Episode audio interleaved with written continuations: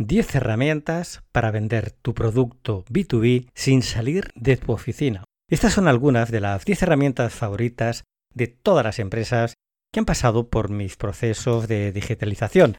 Vamos a ir hoy más allá de las típicas que, de las que hablamos constantemente como son LinkedIn, Sales Navigator o nuestros queridos robots. Hoy te voy a compartir una clase real impartida a un conjunto de alumnos donde vas a conocer la base del trabajo en el Instituto Internacional de Social Neuroselling, que en definitiva está en que aprendas una política ABM, ABM, Account Based Marketing o marketing orientado a cuentas. Primero, localizas las empresas, las cuentas en Sales Navigator de LinkedIn y a partir de aquí detectas y segmentas a los decisores de las compras para orientarlos a contenidos muy personalizados, consiguiendo establecer una relación a largo plazo con ellos. Lo mejor de todo es que este trabajo lo puede realizar tu profesional de venta interna sin salir de la oficina. El retorno en productividad y la caída de gastos del departamento de ventas son inmediatos. El incremento en cuentas cualificadas y ventas es brutal dentro del mismo ejercicio. El uso de una herramienta de videoconferencia, un calendario para agendar estas llamadas automáticamente y otra nube de aplicaciones, extensiones de Chrome y herramientas van a cambiar la forma de entender el trabajo de tu departamento de ventas. Hoy más que nunca te recomiendo que entres en mi página web en juanantonionarvaez.com y en el post de la semana te descargues el ebook donde te doy una información ampliada de estas 10 herramientas.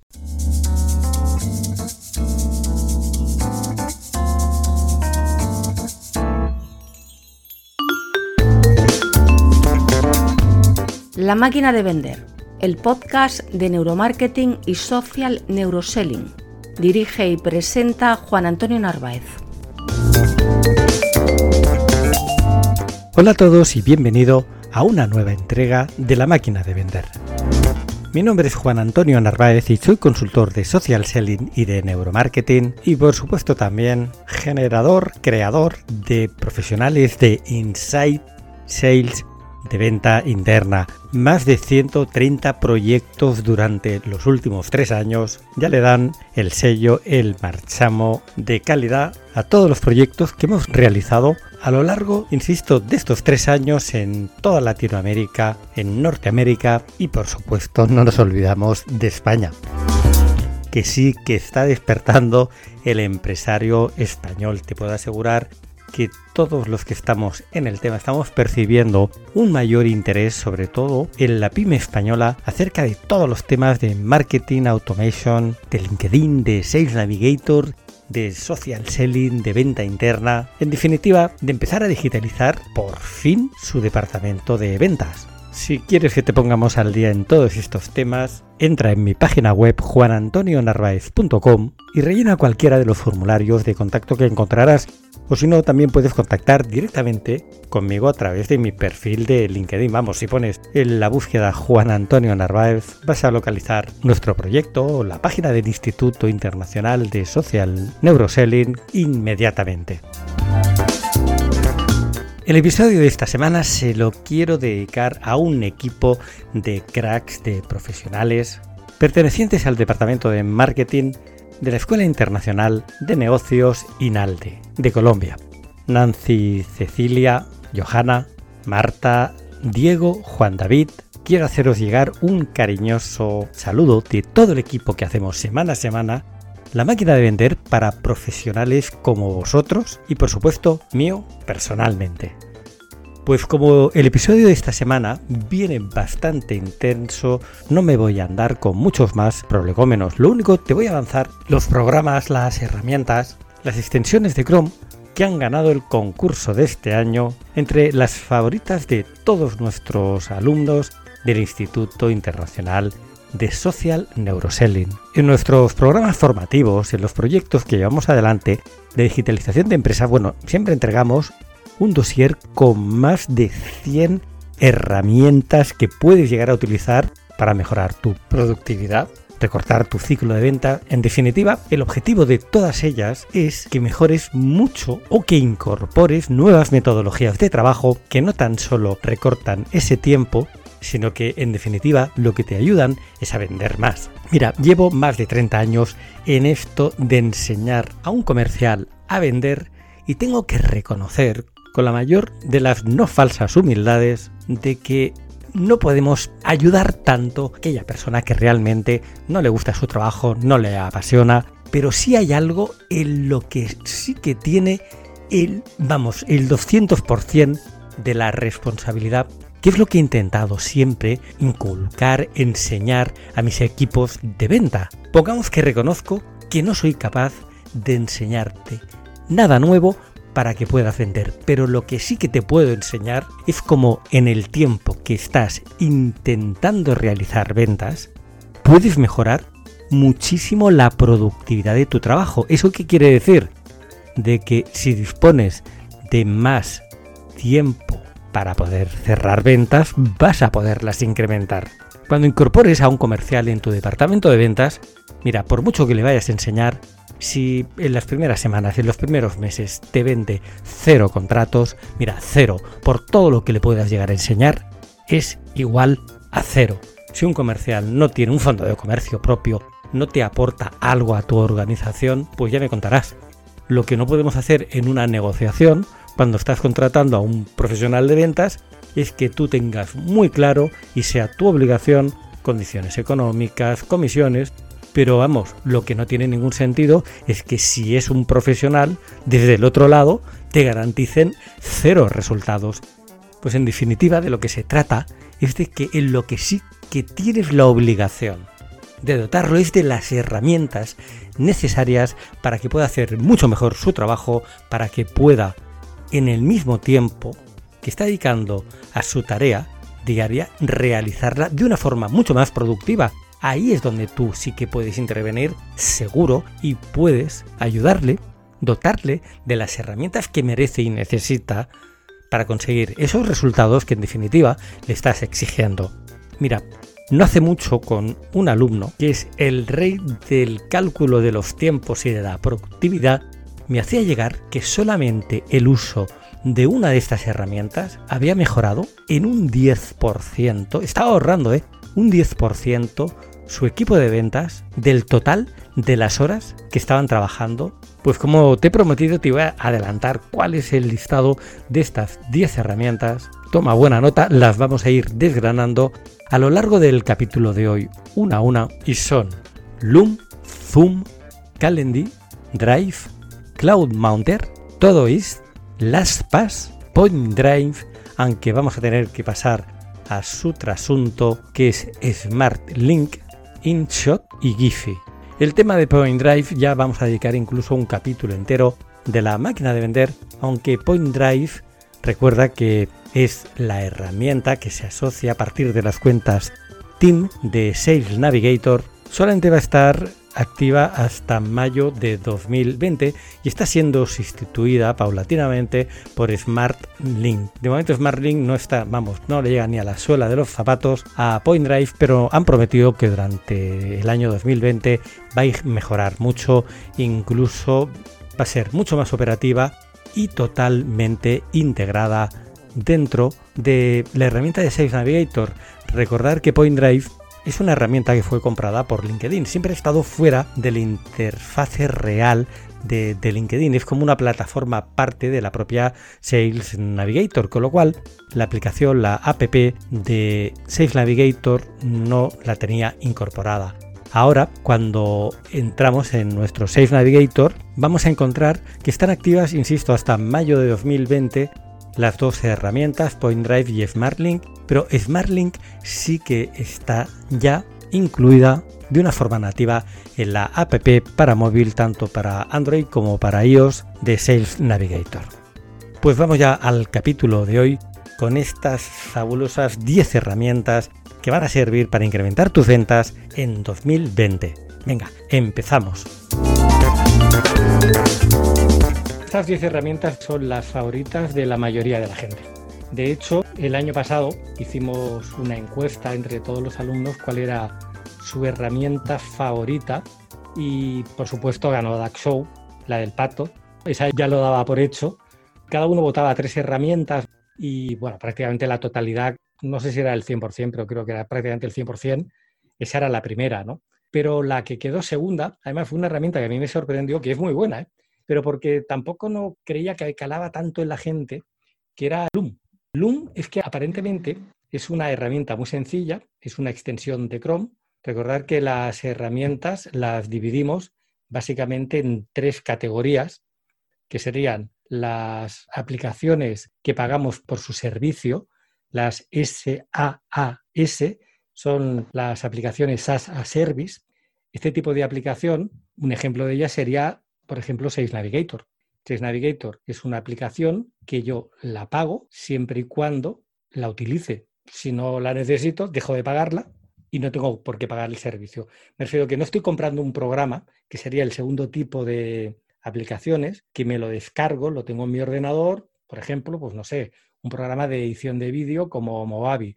Cojo, lo descargo, pago una licencia o dos o las que quiera y ya lo tengo instalado sobre mi ordenador. Y luego estarían las extensiones de Chrome, que son esos pequeños programitas que se nos ponen ahí como nativos encima a la izquierda de nuestro icono del usuario de Chrome o a la derecha de la caja de la URL. Y encima siempre de donde están los marcadores. ¿no? Recordad que esto sí que lo hemos comentado muchas veces, que las extensiones de Chrome se hacen nativas al usuario, igual que los marcadores. Yo si cambio de un usuario a otro de Chrome, cada uno tendrá sus propios datos de navegación, etcétera y tal, y tendrá también sus propias marcadores y también sus propias extensiones de Chrome. Entonces, Loom concretamente es una extensión de Chrome y la propiedad que tiene Loom es que yo si quiero hacer una grabación de pantalla, puedo grabar la pantalla, puedo grabarme a mí también y que además puedo poner mi imagen más o menos grande, la puedo mover, poner en una esquina, en un sitio, en el centro, eso lo puedo alternar. Puedo no ponerla porque puedo elegir grabar solamente el escritorio o, por ejemplo, puedo elegir grabarme solamente a mí, hacer un tutorial y grabarme solo a mí. Yo si pongo, por ejemplo, la posibilidad de solamente grabar el escritorio, si le doy a grabar, hasta aquí no tiene nada de espectacular, es como cualquier herramienta de escritorio, de grabación, ya de entrada tiene una propiedad que en este caso es una extensión de Chrome, pero es freemium, con F. La freemium es aquella que nos ofrece una serie de herramientas gratuitas por cero euros. Y si quiero ir a más cosas, quiero ir a algo superior, pues entonces ya empiezo a pagar por la herramienta. En este caso lo que sucede con Loom es que con la Freemium tenemos más que suficiente, porque cuando yo finalizo una grabación, que es volver de hecho, si la inicio desde la misma extensión de Chrome para pararla, le vuelvo a dar ahí, automáticamente, si le hicierais clic ahí a la extensión de Chrome, lo que os lleva ya es a la página web de Loom, que es una nube. O sea, lo que ha sucedido es que automáticamente este vídeo, que ya está grabado, yo, mi extensión de Chrome lo ha subido a una nube de Loom donde me va a dejar que yo suba hasta 256 vídeos totalmente gratis de cualquier extensión, ¿eh? no hay limitación. Puede ser un vídeo de un minuto o a lo mejor un tutorial de una hora. Una vez lo tengo ya aquí arriba, le puedo añadir, por ejemplo, una contraseña, puedo invitar a gente. Si yo quiero invitar a personas a que vea ese vídeo, aquí ya me está pidiendo que vaya a una versión superior. Esta ya sería una funcionalidad premium. No nos interesa demasiado porque lo más potente de Loom es que yo podría ahora, por ejemplo, descargar el vídeo en mi disco duro, podría borrarlo o podría compartirlo. Las posibilidades que nos da Loom desde la propia nube es que puedo copiar el link, puedo generar un GIF para compartirlo. Podría copiar el código de Loom y empotrar el vídeo en mi página web. Podría compartirlo por Twitter, en Facebook y lo mejor de todo, que automáticamente, como es una extensión de Chrome, es nativo a Gmail y si decido compartirlo como Gmail, lo que me va a generar es automáticamente todo lo que está pasando en la pantalla, está pasando solo, yo no estoy haciendo nada, puedo compartir un correo electrónico pero que en este caso ya por defecto me pone embebido el correo electrónico. Yo cuando envío el correo electrónico lo que va a recibir es este vídeo, el usuario, y el 70% de las veces cuando haga clic en el botón, el vídeo se le va a reproducir en el mismo escritorio del correo electrónico. Aquellos sistemas operativos que no tenga compatibilidad se va a reproducir igualmente, lo único que cuando haga clic en el play lo que va a hacer es enviarme, me va a redirigir a la página de Loom y va a ver el vídeo igualmente, no pasa nada, el vídeo se ve igualmente. Imaginaros las posibilidades que tiene. Y si nos ponemos, por ejemplo, en modo marketing, es que cualquier persona que me haga una pregunta, una consulta, yo puedo tener un repositorio de vídeos preparado a modo de plantilla y ya directamente me voy al Milum y le contesto con un vídeo mío personalizado que estamos hablándole cara a cara a esa persona en vez de tener una plantilla de textos, lo cual puedo hacerlo perfectamente también. Cualquier programa de correo tiene sus plantillas de texto, pero fíjate la cantidad de elementos emocionales que estamos enviando. Esto nos abre una puerta también que tenemos que explorar, que es muy importante, que es la de considerar el vídeo presupuesto. En la máquina de vender hemos dedicado muchos, pero muchos episodios a hablar de la importancia de compartir vídeo presupuesto. Y de hecho, en muchas empresas hemos explorado el tema, que lo han implantado y la mejora en ventas es brutal, ¿eh? pero brutal, porque no tiene nada que ver que yo mande una oferta, por ejemplo, por escrito en un PDF o que mande un vídeo explicativo con la oferta y que de vez en cuando voy compartiendo mi pantalla, voy mostrando el presupuesto, una voz y una cara sonriente va explicando el presupuesto. Y es que es brutal, le puedo insertar. Eh, hemos calculado datos dados por alumnos, ¿eh? que por haber implantado el vídeo presupuesto, solo por eso, han incrementado hasta un 20 y un 30% el éxito de ventas ¿eh? de lo que cerraban habitualmente, de haber dejado de enviar esos PDF que mandamos planos a mandar un vídeo presupuesto. Solo por eso ya valía la pena el un como herramienta. Pero luego pensar en esa inmediatez comunicacional, que vayáis creando también videotutoriales explicando cosas que a lo mejor para todos son muy evidentes, tener también vídeos preparados para cuando preparamos un evento, dejarlo todo bien explicado y en este caso que sea una persona la que se está identificando, que es la líder del proyecto, por ejemplo, el titular del perfil de LinkedIn, el que se lo está explicando, además en primera persona, porque esto sí que es muy importante, porque tenemos una tendencia, cuando hablamos corporativamente, a hablar en plural. Hablamos de nosotros, de vosotros, os voy a enviar. Tenemos que personalizarlo. Un truco de copywriting que es tanto para el escrito en cualquier mensaje de LinkedIn como cuando hablamos a un vídeo, es siempre hablarle a la gente de tú. Es una conversación entre dos personas. Evidentemente, a lo mejor el vídeo o ese contenido lo van a ver mil personas, pero tenemos que aprender a hablar de tú. Cuesta, ¿eh? Porque yo mismo, a estas alturas del partido, muchas veces me tengo que reconocer y me veo hablando en plural, porque le estoy diciendo a la gente, incluso, por ejemplo, en el podcast, lo que tenéis que hacer cuando realmente, cuando alguien está viendo un vídeo o está oyendo un podcast o incluso está leyendo un texto, es una experiencia individual, tenemos que darle más intimidad. Por eso que el tú, la segunda persona del singular, es la más potente, porque no decimos, porque lo que tienes que hacer, lo, que tienes que hacer en vuestra empresa, sino lo que le tenemos que decir es, lo que tienes que hacer tú en tu empresa, con tus clientes, es que yo te voy a dar un truco, no nuestra corporación o nosotros, yo, que en este caso soy el protagonista del vídeo, porque lo estoy explicando, soy yo el que está manteniendo una conversación uno a uno. Es una herramienta que engaña porque parece en un principio simplemente un inocente grabador de pantalla, pero como herramienta de marketing y de ventas es una de las más potentes que hay. Es brutal.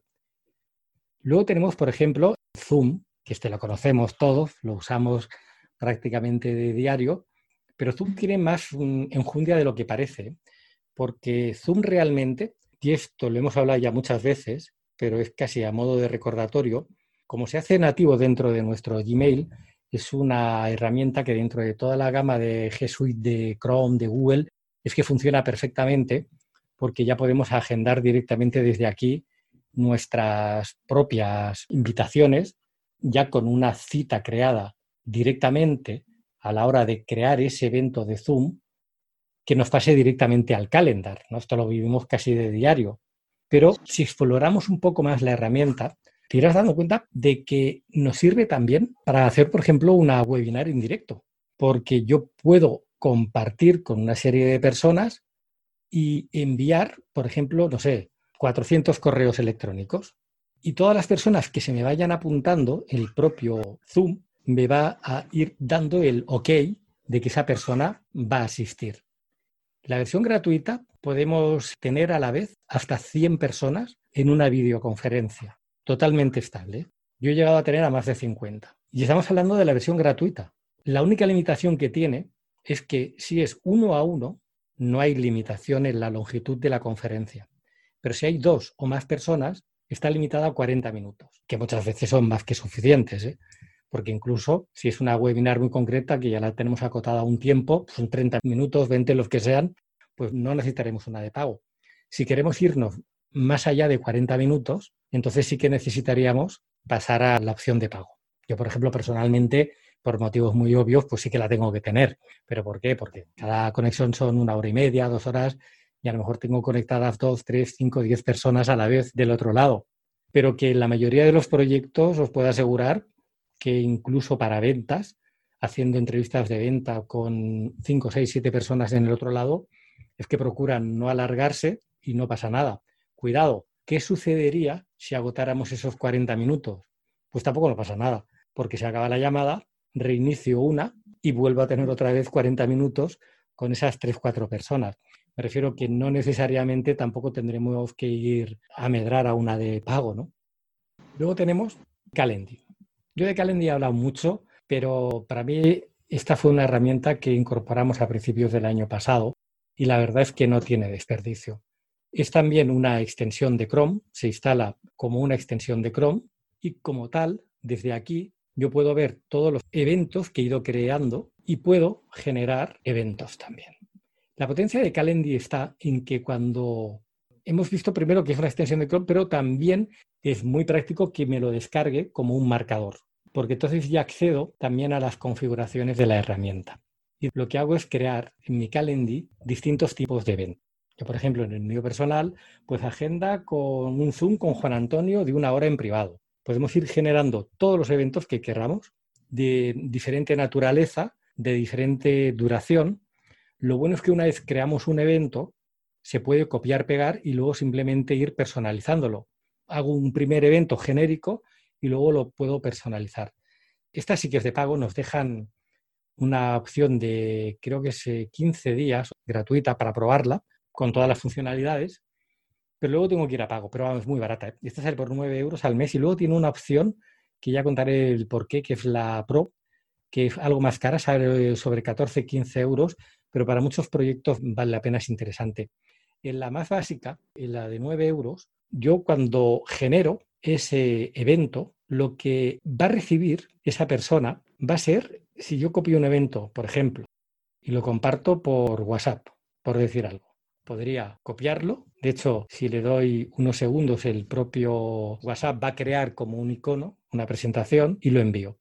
Yo si clico ese evento, lo que va a ver la persona que lo recibe es la ficha que yo he creado ad hoc para el evento, donde especifica qué tipo de evento es, por ejemplo, agendar consultaría con Juan Antonio Narváez de 30 minutos y con una descripción. Y lo que puede hacer la persona que lo ha recibido es que en base a lo que yo he decidido que esté libre en mi calendar, porque estamos siempre en el entorno de Gmail, de Chrome. Es una herramienta que se hace nativa al usuario, al correo de Gmail con el que nosotros nos hemos logueado en Calendly. De tal forma que lo que hace es que mira mi Calendly y de las franjas de la hora del día que yo le he pedido que muestre, le va a mostrar a esa persona las que están libres, para que pueda automáticamente él ir rellenando mi calendario sin que yo tenga que hacer nada. De tal forma, por ejemplo, si yo quiero generar un evento en concreto, esta persona recibiría mi calendario con las fechas que yo tengo libres y disponibles. Y por decir algo, si puede el día 25, dice, ostras, el día 25, pero el día 25, este hombre solamente tiene libre las 17, tal, estas horas no me van bien. A ver, el 27, ah, pues mira, esto sí que me da bien, porque el 27 a las 19 sí que puedo. ¿Qué hace el usuario? Reserva esa hora, nombre, añade su correo, yo le puedo hacer una serie de preguntas que él también las tiene que contestar, no tienen por qué ser requeridas, o incluso podría escribir alguna nota y programo el evento. Y ya ha quedado. ¿Qué sucedería aquí? Yo si tengo calendar, que soy el que está quedando con esta persona, automáticamente este evento ya iría a mi calendar. Y en el caso, me refiero siempre, ahora estoy desde la perspectiva del usuario, ¿eh? y en mi caso, Juan Antonio, si yo ahora me voy a mi calendar, lo que veríamos sería que el día 27 se ha creado un evento automáticamente. Ya me lo ha cubierto. De 30 minutos que alguien, en este caso llamado Juan, ha generado un evento. Imaginaros que estamos, por ejemplo, en una reunión una charla, un congreso, un evento del tipo que sea, y hay 100 personas. Tenemos sus correos o tenemos sus teléfonos móviles. Si yo quiero generar posteriormente de ese evento unas conversaciones, por ejemplo, unas llamadas de Zoom ya personalizadas con todo ese grupo de personas, os puedo asegurar que agendar eso se hace absolutamente inmanejable. Pero si yo cojo y a todos les mando un correo electrónico o si tengo sus teléfonos de WhatsApp, les mando un WhatsApp, es que ellos solos ya van eligiendo cuándo ir agendándose. Es más, yo esto lo hago, ¿eh? les exijo que lo hagan hacia la mitad del evento. No hacia el final, que la gente a veces se despista, todo pasa a un nivel segundo de atención, al día siguiente ya, aunque sea algo que necesites si quieres hacer, a veces lo procrastinamos, lo postergamos, simplemente porque, y más en la vida de un empresario, otras cosas más importantes o aparentemente más importantes acuden siempre, ¿no? Estas pelotas de tenis que tenemos que estar siempre devolviendo, devolviendo, devolviendo, que no nos permiten fijarnos en las tareas que realmente no son tan urgentes, pero que son realmente las importantes de verdad, ¿no?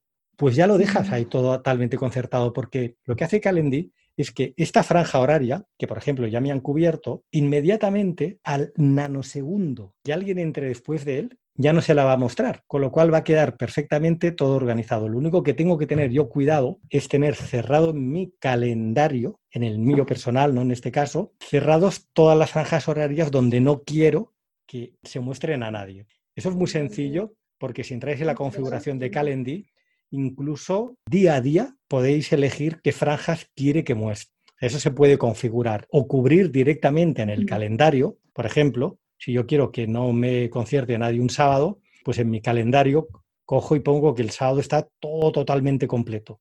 Con lo cual, Calendly no se lo va a mostrar nunca a nadie.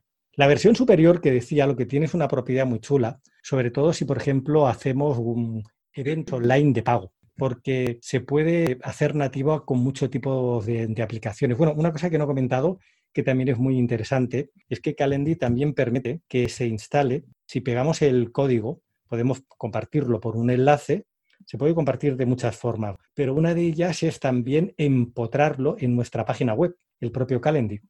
Te digo que es una de las herramientas que se hacen imprescindibles. ¿eh?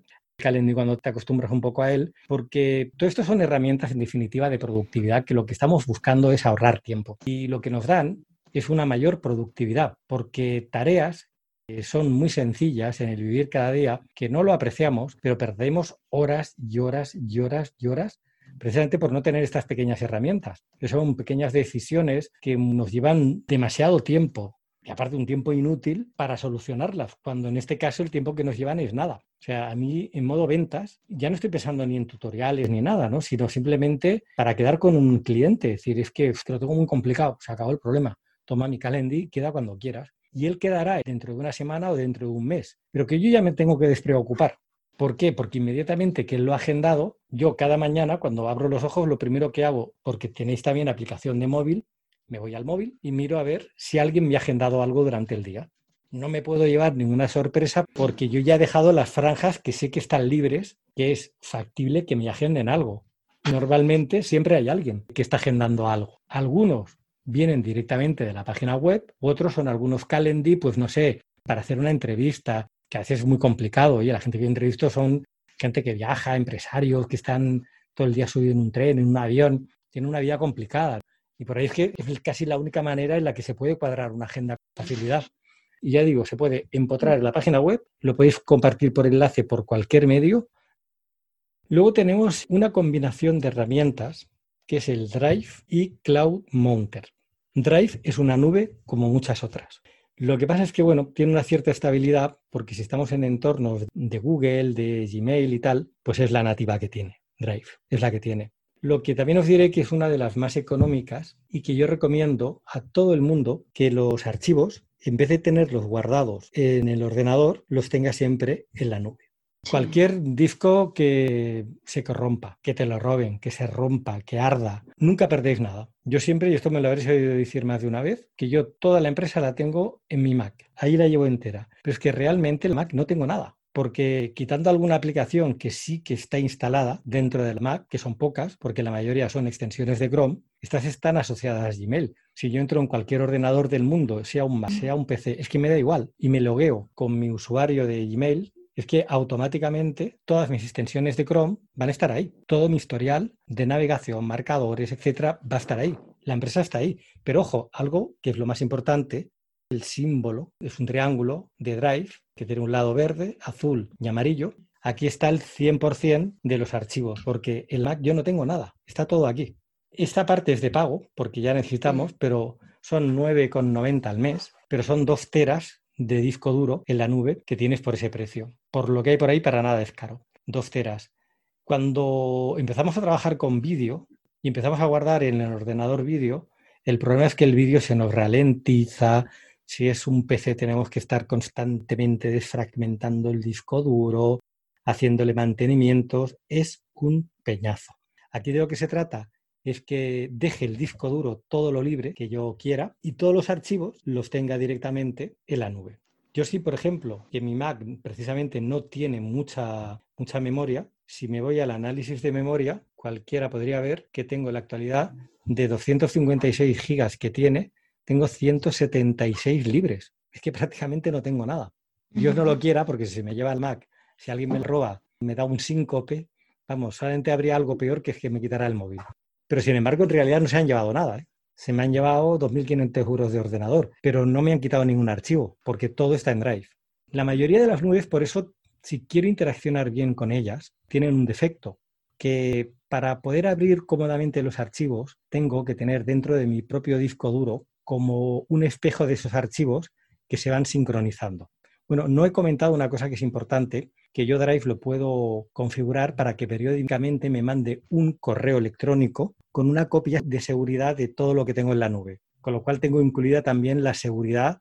Sería algo difícil de pensar, pero imaginaros que desaparece la empresa y se quedan los archivos. Esto que parece que sea una tropelía, de hecho ha pasado, porque ya hace mil años, ahora no recuerdo cómo se llamaba, la empresa esa de las primeras que descargaba películas pirata, que realmente era una nube que mucha gente de diseño gráfico la utilizaba y gente que trabajaba en vídeo porque era una nube gratuita que en su momento te ofrecía, bueno, una burrada de, espacio mega upload, que ahora no recuerdo cuál era el nombre. Entonces fue un caso muy sonado porque fue la autoridad norteamericana la que secuestró la página. Y es verdad que había mucha gente yo también la utilizaba, habíamos algunas películas pirata, pero lo que lo utilizábamos era sobre todo como un contenedor de nuestros archivos de vídeo y de fotografía. Claro, el problema es que nos quedamos sin los archivos. Y eso no eran piratas, ¿eh? porque en mi caso eran de trabajo. Y no el mío, sino el de millones de personas, millones y millones de personas en todo el mundo. Nunca los recuperamos. Lo digo, hombre, aunque esto es un entorno muy estable, pues yo no sé, a alguien se le puede ir a la cabeza.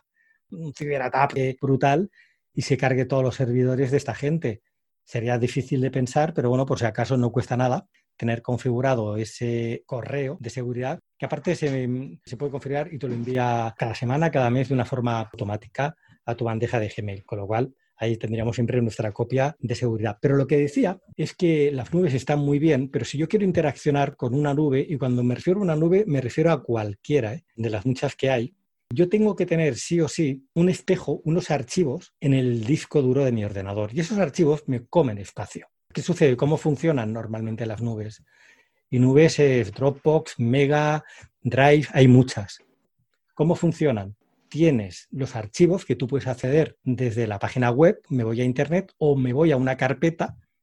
Cuando me descargo yo la nube, realmente me descargo una aplicación en el ordenador que se me hace nativa. Y lo que tengo, por ejemplo, si tengo mil archivos, esos mil archivos están en mi ordenador, en mi disco duro, porque es mucho más cómodo que si tengo que ir al sitio web, que normalmente el interfase de trabajo no es muy cómodo con las nubes. Pero ¿qué sucede? Eso lo que me obliga es a que se me está consumiendo el disco duro con la nube, con lo cual no gano nada. Bueno, tengo una copia de seguridad que si se me corrompiera el disco, pues bueno, todo lo tengo en la nube también.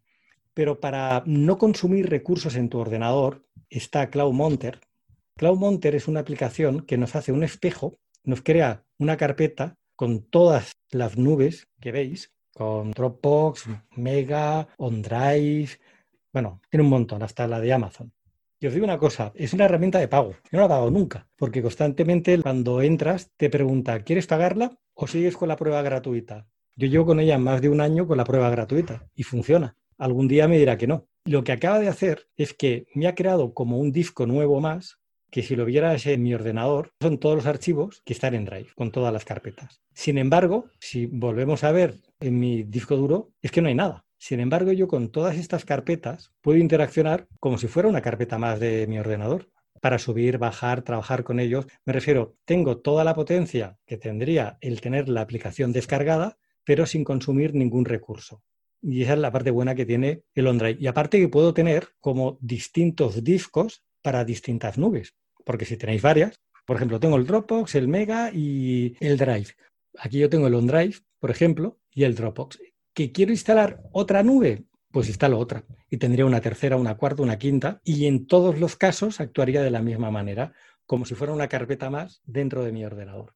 Esta a mí me salvó la vida, ¿eh? sobre todo por una cosa. Y eso que los vídeos que hacemos nosotros son muy cortos y no son pesados, pero es que tengo ya 653 gigas de los 2 teras consumidos que me da Drive, por esos 990. Es el triple del tamaño que tiene mi disco duro.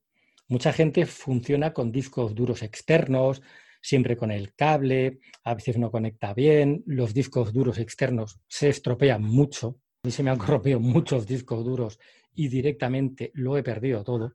Te confías que lo tienes y lo he perdido absolutamente todo. Y aquí lo puedes tener todo en un único contenedor. No vas teniendo distintos discos que también algunos no es que se hayan estropeado, es que los he perdido. No sé dónde pasa un año, son archivos que no utilizas frecuentemente y no se sabe por qué hay un agujero en casa que se lo parece que se lo haya tragado. Todo es una extensión de Chrome gratuita que es súper práctica. Hay una parte de nuestro trabajo diariamente que siempre, y no es la primera vez que hablamos del tema, tenemos que tener herramientas que nos permitan tener la mente despejada para centrarnos en nuestro trabajo y que nunca la tengamos activa con tareas pendientes. Uno de los mayores problemas de cualquier empresario, directivo, emprendedor, es que siempre en la cabeza hay cosas que están bulliendo, que son tareas pendientes que esto se le llama el efecto Zeigarnik. El efecto Zeigarnik, lo hemos hablado más de una vez, Yuma Zeigarnik era una psicóloga rusa que un día, tomando un café en una terraza de San Petersburgo, se dio cuenta de una curiosa rutina de los camareros, que era que cuando la gente hacía un pedido y él lo entregaba, recordaba perfectamente el café que lo había pedido, lo que había tomado cada mesa, vamos, una memoria de elefante. Sin embargo, cuando tenían que ir a cobrarles, nunca se acordaba de lo que habían pedido. Tenía que preguntarle, ¿y qué habéis tomado? Y es que esto es algo que sucede constantemente y probarlo que nos pasa a todos todavía. ¿Y eso a qué se debe? Es que el camarero cuando está trabajando activa su mente con el pedido que acaba de hacer. Una vez lo entrega, ya descarga su mente de eso, con lo cual olvida totalmente el pedido que se hizo. Y eso es el efecto Zeigarnik. Cuando tenemos una tarea activa en nuestra mente, constantemente estamos activados con ella, la tenemos presente y la recordamos. Cuando nos relajamos de la tarea, ese recuerdo desaparece. ¿Y es bueno que lo recordemos? Pues no. No es bueno porque esto nos puede generar estados de rumia, de estrés y de ansiedad brutal porque el efecto Zeigarnik es ese efecto donde siempre estamos todo el día dándole vueltas a las cosas, oye, pues tengo que hacer esta llamada, tengo que hacer lo otro, tengo que ir aquí, a ver si empiezo de una vez la tarea esta o algo que se te ocurrió que siempre se te va reproduciendo el recuerdo. Y si encima uno está ligeramente estresado, no te digo por las noches, mañana esto, lo otro, todavía no he empezado a hacer aquello. Ese efecto lo tenemos que eliminar. Es que es uno de los mayores estresores que hay. Yo desde que empecé a descargar hace años todo en herramientas, os puedo asegurar que si alguien me pregunta, ¿qué tienes que hacer mañana? Es que no tengo ni idea. Es que no me preocupo. ¿Pero por qué? Porque todo está aquí. Lo único que me tengo que acordar es a primera hora y a última hora del día mirar las distintas agendas. Y una de ellas es el Todoist. El Todoist es una extensión de Chrome que yo os la recomendaría para las tareas a medio largo plazo. Porque para el otro está el Trello. Para lo inmediato, si yo estoy trabajando un proyecto, el Trello es la herramienta. Esto ya ni lo tocamos. Esto ya es un prerequisito. Pero para no mezclar unas cosas con las otras, el Todoist me puede servir para ir generando distintas tareas que a lo mejor no son las más inmediatas, pero que sí que le voy a poner una fecha. Por ejemplo, pues qué objetivos tengo yo para este año, qué cosas quiero hacer. Si yo quiero generar una tarea, primero tengo que crear el proyecto y la tarea va dentro del proyecto. Esta sería la tarea podcast. Luego ya dentro del proyecto puedo ir las distintas cosas que se me vayan ocurriendo. Por ejemplo, si me ocurre una idea, me la apunto. No sé, pasa una semana, que con el tema ese del podcast se me ocurre otra cosa. Y ya puedo ir añadiendo todo lo que se me vaya ocurriendo. Pero tengo un contenedor donde descargo a mi mente de todas esas cosas que tengo ahí pendientes. Cuando quiera borrar la tarea, ¿qué sucede? Me vengo aquí y veo todo lo que he creado alrededor de esa tarea en concreto. Esta os puedo asegurar que es sencilla, gratuita y súper útil. Bien, esta es importante. LastPass es un llavero, pero es un llavero muy chulo. Es una aplicación también, la versión gratuita.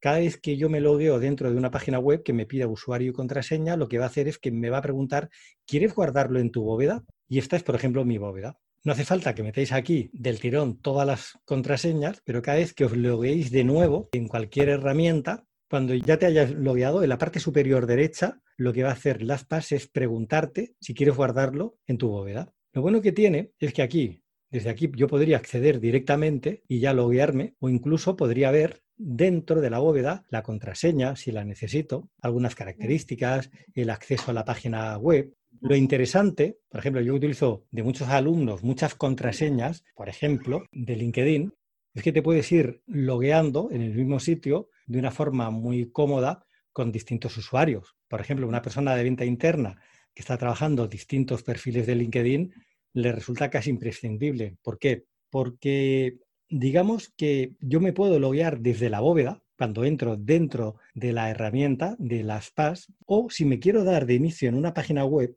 por ejemplo en LinkedIn, se genera un cuadro negrito con tres puntos en el lado derecho donde me pone el número de usuarios con los que yo me puedo loguear. Que de hecho aquí pone más de nueve, porque, hombre, es raro que alguien tenga más de nueve usuarios, lo que yo tengo como 30 en el caso de LinkedIn. Pero vamos, te diría uno, dos, tres, cuatro que te puedes llegar a loguear. Y si hacemos un clic aquí, lo que veríamos es que nos salen todos los usuarios con los que nos podemos loguear.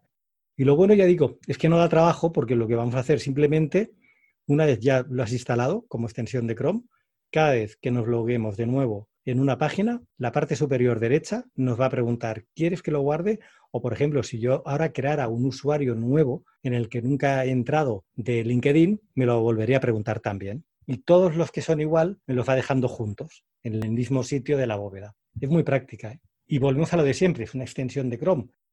Si yo no tengo mi ordenador y entro en cualquier página desde cualquier ordenador del mundo, entro en mi usuario de Chrome, también tendré todas las contraseñas ahí guardadas. Y una cosa muy importante, están en mi bóveda, las tengo yo, no se las he cedido a ninguna plataforma externa. Solamente tenéis que tener cuidado con una cosa, que es la contraseña con las que os logueáis, que esa es la única que no guarda. Lo que te recomienda incluso la herramienta es que por seguridad no utilices una mm, que utilices en alguno de los perfiles. Si la repitieras por cualquier cosa, incluso os da un mensaje de error que de hecho, si pasas del mensaje, podríais dejarlo. A lo mejor tenéis una contraseña muy potente, que la tenéis muy interiorizada y es la que te gusta utilizar más, ¿no? Pero vamos, es un error de peso, de bulto, el loguearte en todos los sitios con la misma contraseña. Pero claro, acordarte de 100 contraseñas, a la que te empiezas a digitalizar un poco, es que el que tenga 100 contraseñas no creas que es nada raro, ¿eh? es casi normal. Luego tenemos Point Drive. Point Drive, algo os he comentado alguna vez, pero vamos a pasar por ella un poco por encima, aunque lo voy a explicar un poco por encima porque va a estar activa hasta el mes de mayo, pero ha cambiado a otra nueva herramienta que es Smart Link. Es una herramienta de Sales Navigator en la versión Team, en la versión de equipos, que es la que todo el mundo, aunque solamente trabaje un perfil de LinkedIn, aunque sea la versión que está pensada para trabajar en equipos, de hecho, si entramos en el curso de Sales Navigator, se explica muy claro cuál es la diferencia entre la cuenta Pro, la Team y la Enterprise. Son las tres cuentas que tiene Sales Navigator. Cuando compramos Sales Navigator por primera vez, el que tenemos todos en principio, es la cuenta Pro, que está muy bien para empezar. Pero ya cuando lo dominamos, hay una serie de funcionalidades que tiene la cuenta Team que la hacen muy atractiva. Y una precisamente es el Point Drive. Point Drive es un generador de presentaciones muy elegante que la cosa más potente que tiene son los insights. Y los insights es que yo en una zona determinada de mi pipeline lo que puedo generar es un contenido que voy a compartir. Por ejemplo, si vemos la cesta de Navidad que yo regalo, que son unos cursos, en este caso yo estaba regalando el curso de Save Navigator, era uno de los cursos que regalaba, el nuevo precisamente, pero ojo, solo hasta el día 15 de enero. El día 15 de enero se rompe el enlace y ya no se regalaba, ¿no?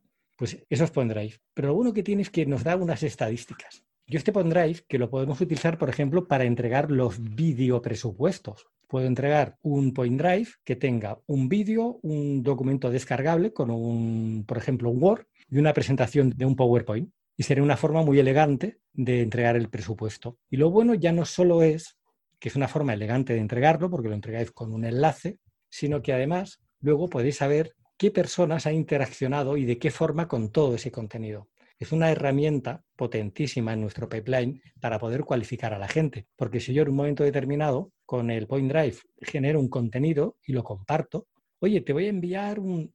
Luego lo que voy a saber es qué más le interesa a la gente. Y por ejemplo, de la fiesta de Navidad, la conclusión está clarísimo, que lo que más le interesa a la gente con diferencia porque los noventa y tantos, prácticamente la mitad, lo que le interesó fue el curso de Sales Navigator. Es lo que salió ganando, es el contenido estrella. Esto ya me está diciendo que a mi audiencia, de todo lo que envíe en la cesta, es lo que más quiere. Y un 25 solo interaccionaron, por ejemplo, con el Congreso y 11 solo con un curso de neuroventas. ¿Cuál es el interés de mi audiencia? O sea, no solamente sabemos con qué acciona, sino qué personas están haciéndolo, que esto es lo más potente porque puedo identificar quiénes son los que están interesados. Si yo sé que esta persona está interesada en mi contenido, puedo ver su actividad, saber lo que le interesa, pero también puedo localizar quién es directamente. Dentro de mi proceso, pues yo a este ya lo cualificaría, ya le pondría todas las etiquetas. ¿Por qué? Porque no solamente ha clicado en mi contenido, sino sé qué ha visto, durante cuánto tiempo lo ha visto. Y ojo, es muy importante porque en una estrategia de venta interna muchas veces sabemos con quién estamos hablando pero yo he detectado decisores de compra que no estaban en mi proceso, que yo no conocía, pero que sí que han abierto el contenido y se han revelado como que son los realmente o interesados o los que, si no deciden definitivamente, por lo menos están en el comité de compra seguro. Con lo cual ya puedo saber de que tengo que hablar con esta persona, pero también está fulano y zutano que también deciden. ¿eh? ¿Qué sucede? Que esta se acabe el día 20 de mayo y ahora se hará nativa dentro del propio Sales Navigator y se llama Smart Link es nueva, pero nueva desde hace cinco o seis días. ¿eh? Esto ya iremos comentando más adelante cómo funciona. Es algo más sencilla. A mí personalmente me gusta un poco menos el Smart Link que el Point Drive, pero tiene una ventaja innegable. Point Drive, de hecho, era una herramienta externa que no pertenecía ni a Microsoft ni a LinkedIn, que lo que hizo fue comprarla. Entonces la integró de una forma externa. ¿Qué problema tenía? Que como no estaba integrada dentro de Sales Navigator, en la versión de móvil no se podía utilizar el Point Drive. No existía. Sin embargo, como ahora sí que está nativa, si entramos en Sales Navigator, el Smart Link sí que está nativa dentro de la aplicación móvil. Eso sí que es una ventaja interesante, ¿vale? Porque era un poco incómodo que solamente la tuviéramos en el ordenador. Es una herramienta nueva, SmartLink, ya digo, tiene días, ¿eh? activa apenas dentro de Sales Navigator y aunque todavía la vi un poco sencilla, estoy convencido que durante 2020 la van a ir mejorando. O sea, que sepamos que como herramienta la vamos a seguir llamando durante unas semanas todavía Point Drive, pero que de hecho será SmartLink la que va a quedar. Y ya vamos a las dos últimas, y hay una que es una chulada. Esta es una de las que yo he incorporado más de últimas, porque cualquiera que vea los vídeos de formación que tenemos por aquí y por allá, no recomendamos ninguna herramienta de edición de vídeo. Así como compartimos el Audacity, para audio, para generar podcast, para editar audio, que es una herramienta de código libre. Recomendamos también Jim para edición de fotografía, que también es una herramienta de código libre. Para vídeo no hablamos del tema. Hay muchas aplicaciones de vídeo, pero yo la que voy a recomendar siempre, como la parte de vídeo además, lo que es interesante que la trabajemos siempre desde el mismo teléfono. En el curso de Sales Navigator hemos integrado un vídeo que está dedicado a conocer cómo funciona la versión de móvil de Sales Navigator, pero también hemos puesto la de LinkedIn y ahí está explicado. La versión de LinkedIn tiene una serie de funcionalidades en el móvil que no tiene en el escritorio, que la hacen mucho más interesante ¿eh? la herramienta. Y una de ellas es la posibilidad de que yo puedo grabar un vídeo en el móvil y ya directamente publicarlo en LinkedIn. O podría subirlo también de la misma memoria del móvil. Desde la pantalla del ordenador yo no puedo grabar un vídeo con mi cámara del ordenador y subirlo inmediatamente. Lo tendría que grabar y luego subirlo. Si yo quiero, por ejemplo, subir vídeos que he grabado con mi mismo teléfono, pues hombre, a lo mejor el vídeo que acabo de hacer, ese vídeo espontáneo, que tiene que ser también parte y arte de nuestro contenido, así más espontáneo, hombre, a lo mejor le quiero dar alguna pequeña edición. Y para eso tenemos InShot. InShot es una aplicación que la hay para Android y para iOS, que con la versión gratuita de edición tenemos más que suficiente porque es completísima. Puedo editar vídeo, fotografía o incluso puedo hacer un tipo de foto de collage, que este tipo de fotos se comparten, se publican muy bien en LinkedIn. La verdad es que suelen gustar mucho. El formato de foto son distintos tipos de fotos que le podemos dar distintas configuraciones. Si miráis las publicaciones de LinkedIn, es algo que digo, se suele utilizar mucho. Y en el vídeo, no voy a en mucho detalle en explicarlo, porque esto lo mejor es entrar directamente y descargaros la aplicación, pero es que veréis que es una aplicación InShot, que es que no tiene prácticamente ni necesidad de un tutorial porque es totalmente intuitiva. ¿eh?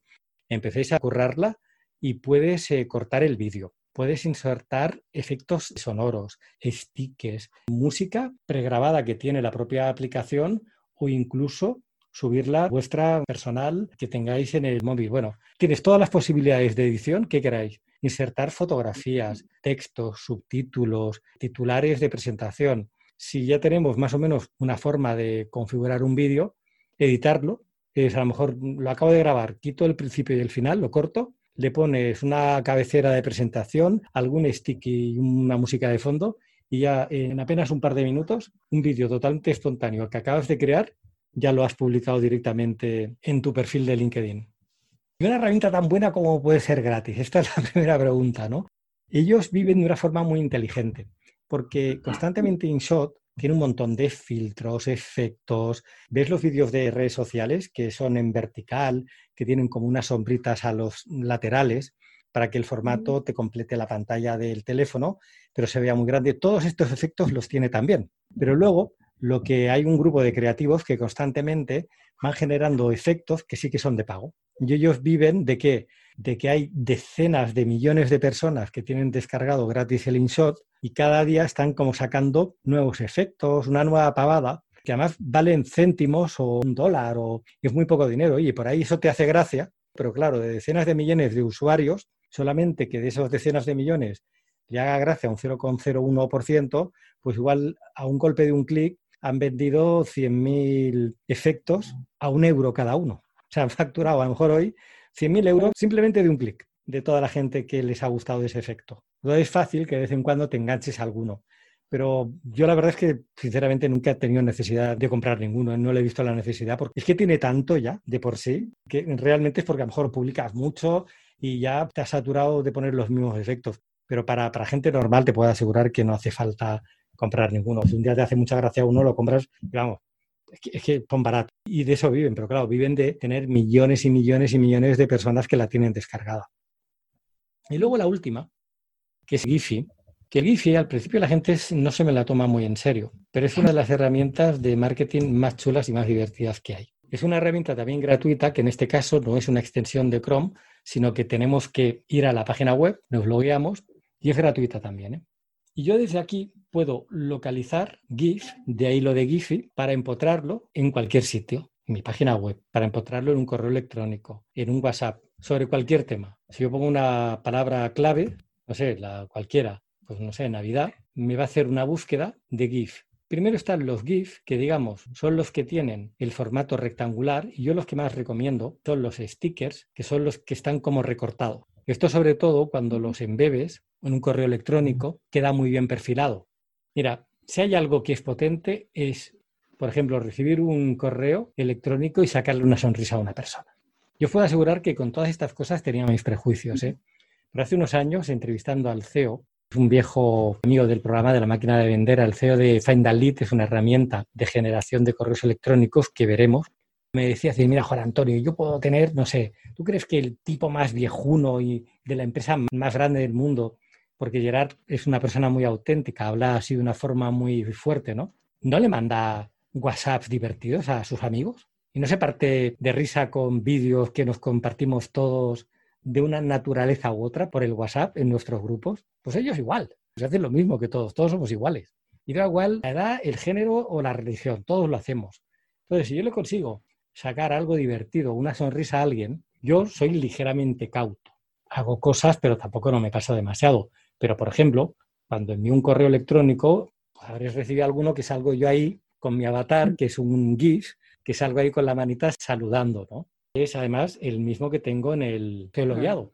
Pero esto siempre te diferencia, porque cuando tú vayas al timeline y la gente vea ese GIF en el timeline de los correos, van a ver una cabecita de alguien que está haciendo así con la mano, ¿me explico? Porque todos los correos verá como algo plano, ¿no? Sin embargo, en el que ha enviado ese correo con ese GIF, sale un señor ahí como saludando y ya de entrada ese correo, en el timeline de correos, se diferencia totalmente de todo. Aparte que cuando lo abra, salga. Y hay uno que mando muy divertido que cuando mando una factura, pues se ve, hay dos manos que están tirando billetes. O cuando me han pagado la factura, le mando uno con un abrazo y unos corazoncitos se trata de que distendamos un poco las relaciones de venta. Que tú puedes ser serio, formal y profesional, pero activar algo muy potente, que es el buen humor. Y sacarle una sonrisa a un cliente es activarle las dopaminas a ese cliente.